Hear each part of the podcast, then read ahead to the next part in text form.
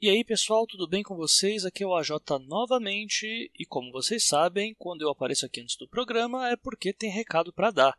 Caso você não queira ouvir esses recados, é só você pular para 5 minutos e 10 segundos. Pois bem, o primeiro recado é sobre o episódio de hoje, que no caso ele vai ser um pouco mais curto porque eu tive alguns problemas de conexão com a Vanessa. Então, enquanto a gente estava gravando, muitas vezes caía a chamada, ou isso complicava muito na hora de gravar, entendeu? Então, esse episódio ele vai ser um pouquinho mais curto e as partes que acabaram ficando de fora eram mais relacionadas ao Wattpad mesmo. Então eu peço desculpas, quem sabe futuramente aí eu consigo fazer um episódio falando com mais detalhes sobre a plataforma, mas por enquanto a gente fica com o que a Vanessa vai passar para a gente hoje, ok? É, lembrando que o episódio ainda se ele não perde o seu valor, porque vai dar para a gente pegar uma noção do que a Vanessa passou na vida dela como autora, algumas estratégias básicas sobre a a publicação, bem parecido com o que o Renan já tinha colocado para gente. Que na verdade são dois episódios, tanto formação de público quanto a imagem do autor, que acabam se completando. Então fica aí o recado. O segundo recado é para falar sobre a Bienal do Livro de São Paulo, que começa agora no dia 26 de agosto de 2016, para quem estiver acompanhando o podcast três anos depois de lançado. Eu estarei a partir do dia 3 onde haverá um encontro de ouvintes do leitor cabuloso. Então você que escuta os 12 trabalhos do escritor também será muito bem-vindo nessa santa ceia literária, com vários podcasts aí, não só do Leitor Cabuloso, como o Lucien vai ver para cá lá de, lá de terras longínquas, lá para o norte do país, e outros podcasters também, que virão do sul, do leste, do oeste, e faremos aí uma confraria cheia de pessoas com interesses mútuos por livros e mais livros. Então venham até nós, dia 3 de agosto, na Bienal. Procure se informar conosco, manda mensagem, manda recado e apareçam, porque vocês serão muito bem-vindos. Terceiro recado é para falar sobre o último episódio, onde a gente teve uh, o resultado do vencedor das HQs Steampunk Ladies Vingança a Vapor e Quem Matou João Ninguém. Pois bem, pelo fato do vencedor não ter se pronunciado nem três dias depois do anúncio, como dizia a regra, e nem até o presente momento, eu e o Zé conversamos mais uma vez e decidimos enviar para o segundo melhor microconto, que foi o do Bruno Trajano. Antes tinha sido o Bruno Leandro e agora o Bruno Trajano. O nome PG tem sorte, né? E eu queria ressaltar que parece que o Bruno deu sorte para o Zé já que nessa última semana o Zé acaba de receber um troféu HQ Mix, o maior prêmio de HQs do Brasil, como melhor roteirista novo talento, isso pelo Steampunk Ladies, Vingança Vapor. Então fica aí os parabéns tanto para o Zé quanto para o Bruno, que agora conta com uma edição premiada em seu acervo. O quarto e último recado, na verdade, é mais um jabá meu. Isso, decidi finalmente me aventurar aí pelo mundo do Watchpad. E como alguns ouvintes já vieram me perguntar se, o que, que eu estou escrevendo, se tem texto meio em algum local, eu decidi abrir o jogo e agora vamos colocar tudo no Watchpad e ser feliz, né? Então, eu estou agora no Watchpad com uma trama futurista intitulada como Psicose Anacrônica uma coletânea de contos que retrata o dia a dia de uma sociedade auto-intitulada como a evolução do Homo sapiens. A ideia é que esses contos sejam interligados ou não e que eles falem sobre a forma como vivemos agora e a forma como nós podemos viver em 10 minutos, se formos um pouco descuidados, entre aspas. Então, assim, se a explicação ficou um pouco obscura ou difícil demais, eu aconselho vocês a assistirem duas séries, duas obras de arte que falam sobre esse mesmo tema. A primeira é Além da Imaginação e a mais recente Black Mirror, que segue o mesmo andamento. Aí vocês vão poder entender. Quem já assiste, obviamente, já sacou qual vai ser a proposta. E quem não assistiu, é, shame on you, vá assistir urgente. O link para Psicose Anacrônica estará disponível direto no post aqui embaixo. Ou você pode me adicionar diretamente pela plataforma no nickname a J. Oliveira 3. Jabá dado, recados dados, então fique aí com o episódio agora. Falou! Sejam todos bem-vindos ao episódio 9A do projeto Os Doze Trabalhos do Escritor. Eu sou a J. Oliveira e esse podcast é constituído de opiniões de autores para novos escritores.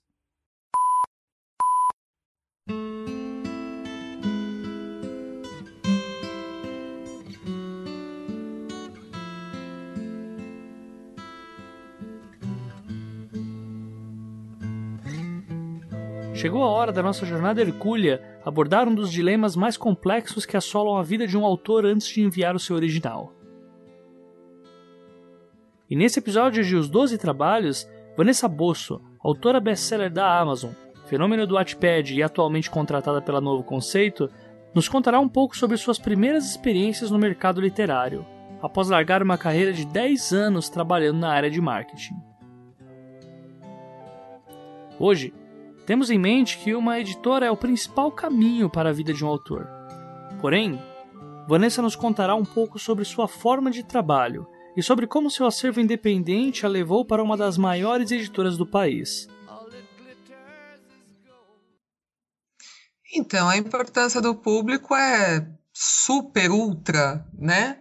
Uh, quando você tem um público-alvo já definido, já conquistado, um público fiel, fica muito mais fácil de você uh, entrar numa editora.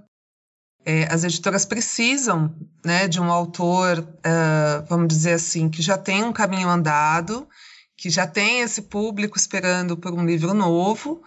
E, assim, não, eu não acho nada ruim isso, né? A, a editora, ela é uma empresa, ela visa o lucro, então, se o autor já está praticamente pronto, é muito melhor para ela.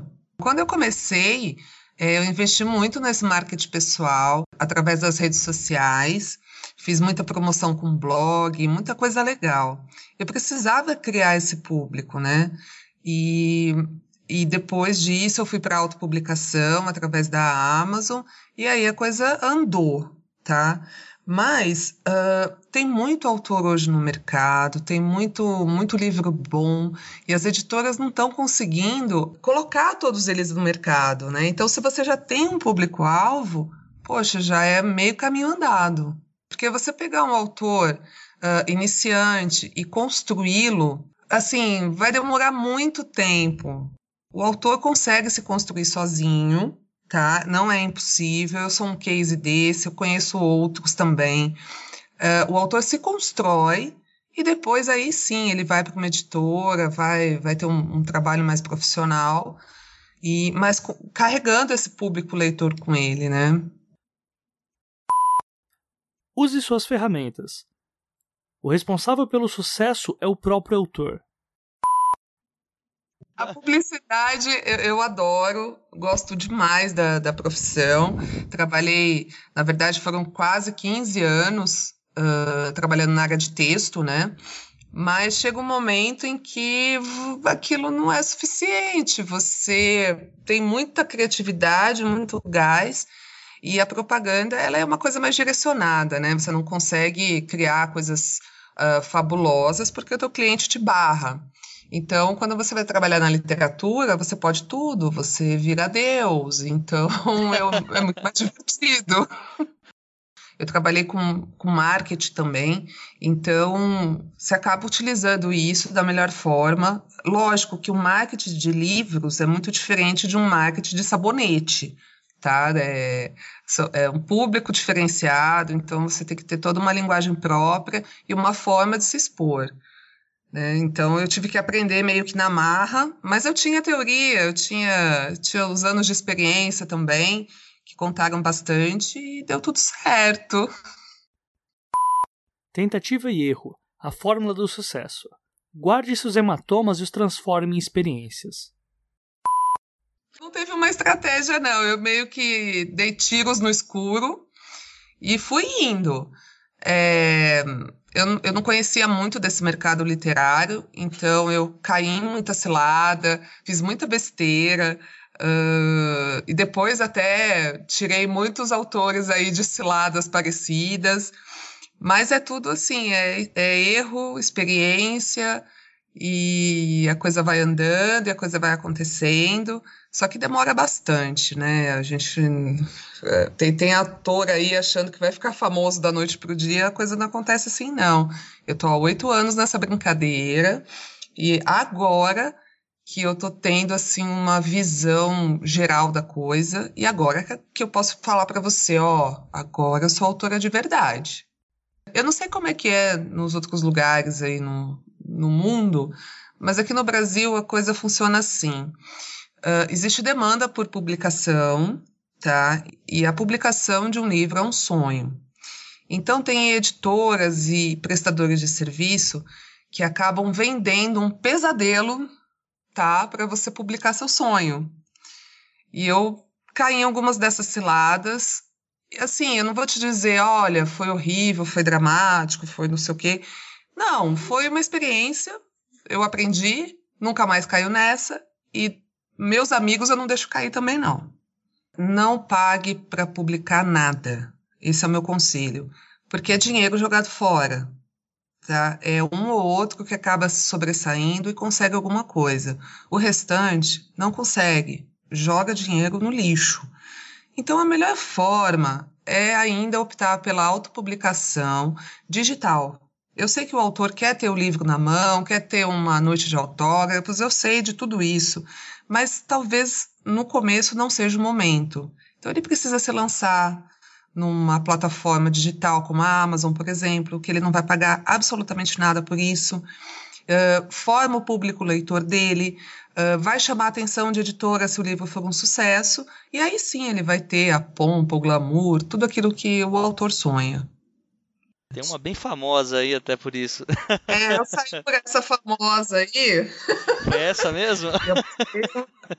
Eu, foi ela mesma. Eu, meu primeiro livro foi, foi por ela. E depois eu ainda caí mais duas ciladas. Porque como o valor era menor, eu falei, não, dá para encarar, né? Só que no final das contas não vale a pena. Você realmente rasga dinheiro. É um negócio tão absurdo. Você trabalha, você rala. Só o autor sabe o que, que ele passa, né? Para para tá, tá escrevendo. E aí você ainda tem que pagar para publicar, pelo amor de Deus.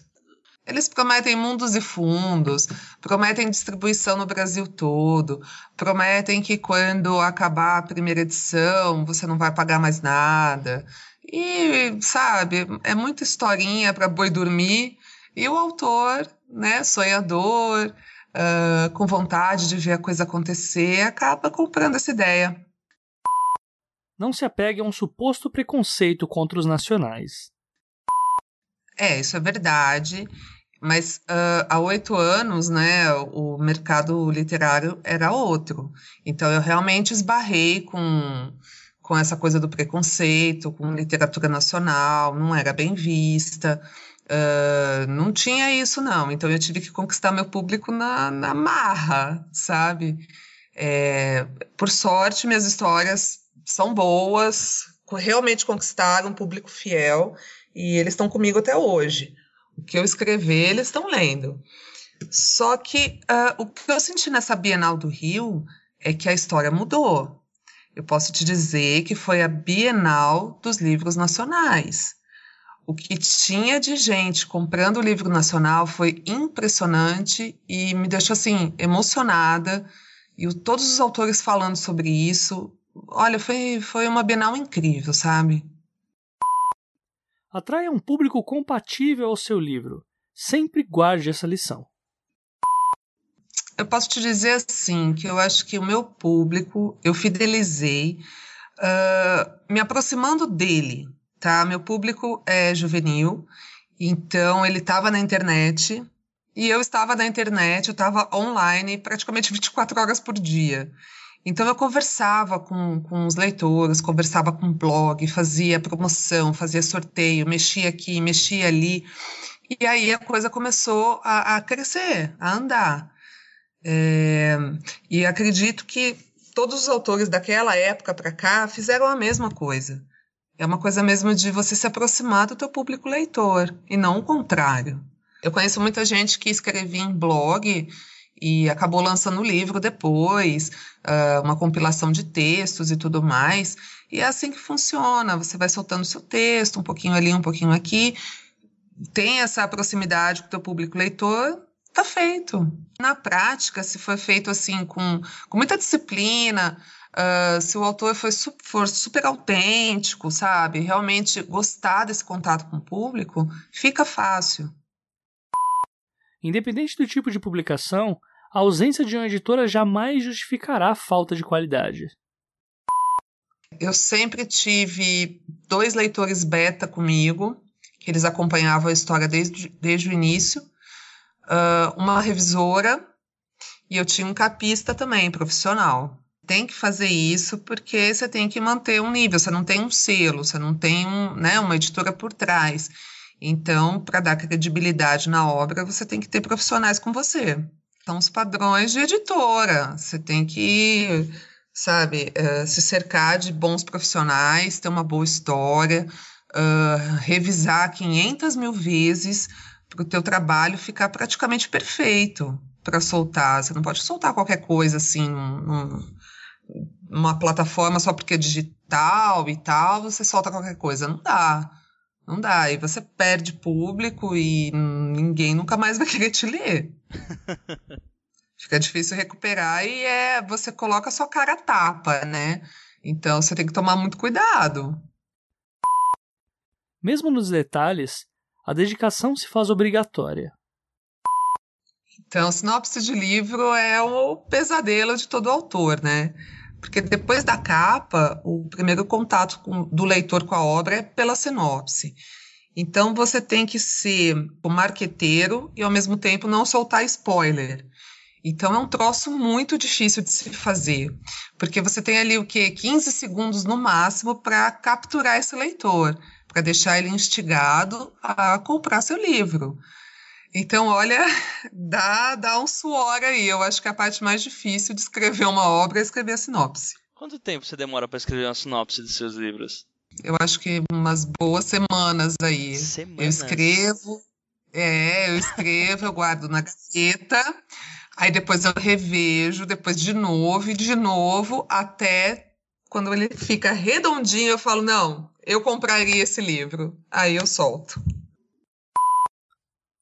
Existem grandes inovações no que se refere ao mercado editorial. Inclusive, em outros ofícios, o tratamento para com propostas acaba sendo o mesmo. Assim, dos escritores que eu acompanho, todos eles começaram muito tímidos e depois pegaram um jeito da coisa, né? E tem muito daquela da gente ver o que um escritor está fazendo e que está dando certo e você adaptar para o público. A gente faz muito essa troca, sabe? Uh, mas eu, eu não sei, cara. Eu, eu, acho que tudo depende do público, do gênero que, que, o, que o escritor né, trabalha. Depende, depende muito. É bem complicado, porque depende do público dele, né? De repente o público é, sei lá, geek. Então tá, então que tipo de postagens, que tipo de uh, o que, o que, o que, é, como que o cara vai se portar, né, nas redes sociais, é, tudo depende, depende muito, mas no geral eu acho que o pessoal não peca não. É que também uh, as coisas não são muito explícitas, né? Não. Você entra no site das editoras, uh, não tem esse passo a passo do que você deve fazer. Então, sim, o Book Proposal é, é o primeiro passo para você entrar em contato com um editor. Escolher a melhor editora. Você não pode mandar um gênero que a editora não publica. Tem, tem uma porrada de coisas, mas que, não sei, para mim são meio óbvias, né? Mesmo quando eu estava começando nisso, para mim parecia óbvio que eu tinha que mandar um, né, um resuminho do, da, da obra, eu tinha que entrar em contato com aquelas editoras que publicam meu gênero, isso eu fiz. Eu fiz direitinho, assim, o, a lição de casa. bem a parte de publicidade mesmo, né? Essa pode coisa. ser isso, pode ser isso. Eu já tinha essa bagagem. A Vanessa também deu umas dicas sobre como formar público nos dias atuais. Então, é... antes da publicação, eu acho um negócio meio complicado. Então, seria legal ter um blog, estar uh, conectado nas redes sociais, porque aí você vai formando um público para esse blog ou esse site, ou de repente você vira um youtuber famosão, não sei. Tem que conseguir audiência de alguma forma, né? Agora, se já tiver um livro, uh, de repente vale a pena estar uh, tá publicando numa plataforma digital é, as pessoas têm um pouco de medo disso, porque acham que está queimando a obra e não é verdade, tá? Você solta só em e-book, uh, ganha uma audiência ali. A própria, no caso da Amazon, tem um mailing fantástico, então você vai ter público, sim. Uh, e esse público, ele entra em contato com o escritor através do, da última página do livro, a gente consegue o link do escritor e entra em contato, manda um e-mail. Então você consegue ter esse contato mais, mais próximo. E eu acho que seria basicamente isso. Tem uma visão romântica da coisa, uma visão glamourosa, e não é bem assim, não. O trabalho é árduo, a gente sofre, chora, quer largar tudo e vender coco na praia. Mas a gente não faz, porque é muita paixão, né? Tem muita paixão envolvida. Então a gente segura a onda e segue em frente. E se você gostou do bate-papo com a Vanessa e gostaria de conhecer um pouco do seu trabalho? Pô, o merchan é comigo mesma.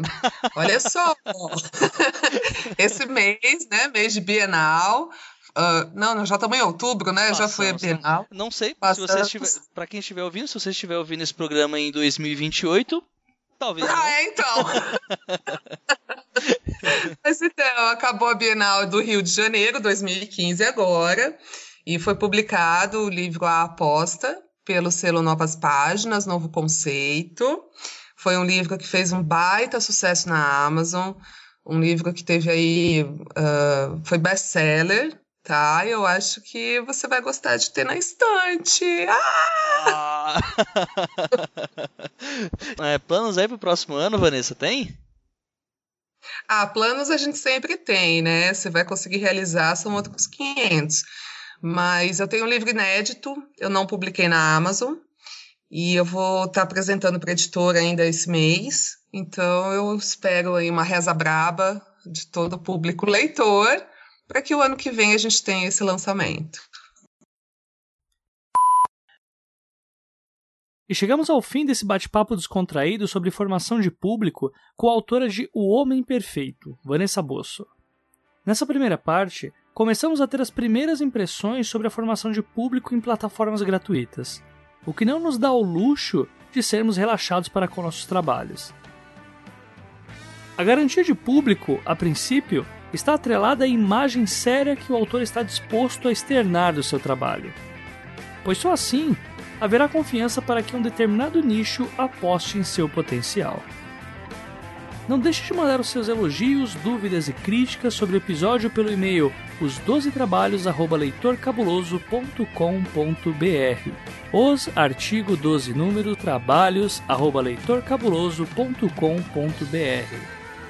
Nos vemos em 15 dias com a segunda parte desse episódio, onde continuaremos a abordar o tema formação de público, com o idealizador do site Literatura, Gustavo Magnani. Uma ótima semana a todos e não se esqueçam, sejam dignos de suas histórias. Até a próxima quinzena.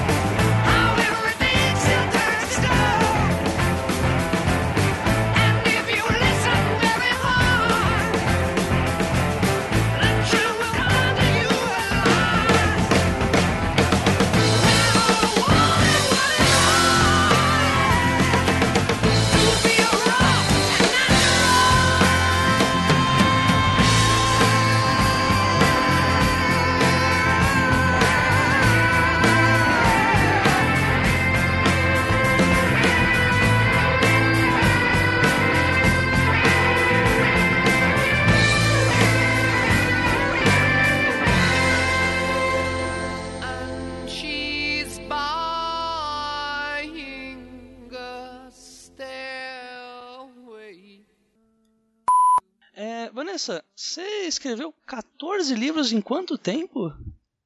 Em sete anos. Sete anos. Eu tinha visto. É. que- qual foi o menor intervalo, a maior, a maioria de livros que você escreveu num curto intervalo? Eu escrevi quatro livros em 2011. Em um ano. Em um ano, eu escrevi quatro livros e, e grandes, viu? Quando? Não, pera, vamos, vamos com calma. vamos com calma. Vamos tentar ir com calma agora nessa. Quantas Olha, palavras é- cada um? Então, ó, um deles tem mais de 400 páginas. Mas é o seguinte, é, eu escrevia praticamente 16 horas por dia. Eu não fazia mais nada da minha vida. Como que Eu escrevia muito, muito mesmo. Mas eram quatro livros que as ideias vieram na minha cabeça assim, pra- praticamente prontas. Então era só digitar. E eu digito muito rápido. Então a coisa andou, foi lindo. Mas tem que ser assim, sabe? Porque senão o livro não sai. Você fica lá, ai, não, vou escrever um parágrafo, fica 300 anos trabalhando nesse parágrafo.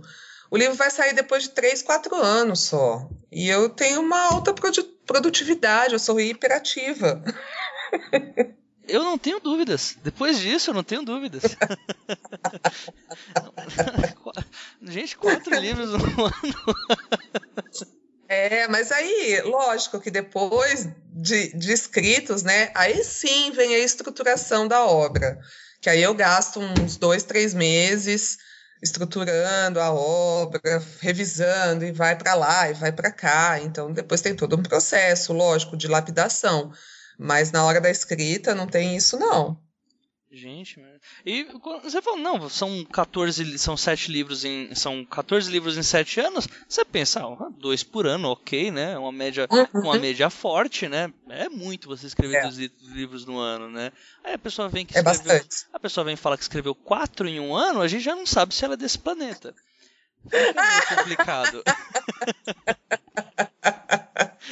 Mas olha, é, são coisas que acontecem e eu, eu não sei, eu acho que não vai tornar a acontecer, viu? Foi um ano assim muito criativo. Você, eh, você já tinha sua filha já na época? Já tinha minha filha, ela sofreu. Coitadinha, coitadinha. Eu coloquei até uma babá na época. Gente. Mas eu tinha que escrever, eram quatro histórias muito boas e eu, eu senti uma necessidade muito grande de botar pra fora, então eu fiz. Então, Vanessa, como que deixa eu te explicar como é que funciona rapidinho aqui a, a- o estilo, né, de gravação. É. O, tudo que a gente disser aqui, no caso, vai ser gravado, entendeu? Mas Vai ser mesmo- usado contra mim no tribunal. Não, não, não. Pelo menos ainda não, ainda não tem essa tecnologia pra você assinar algum termo daí onde você tá. Ah, você tem scanner pra fazer isso? Que a gente já Eu tenho facilita? scanner, tenho. Não, é brincadeira, tá, Vanessa? Não precisa assinar nada. Tá? Recado número 1 um é sobre esse episódio exatamente. Eu vou pedir desculpas para vocês porque a gravação que eu fiz com a Vanessa, a gente teve alguns problemas com relação. Eita!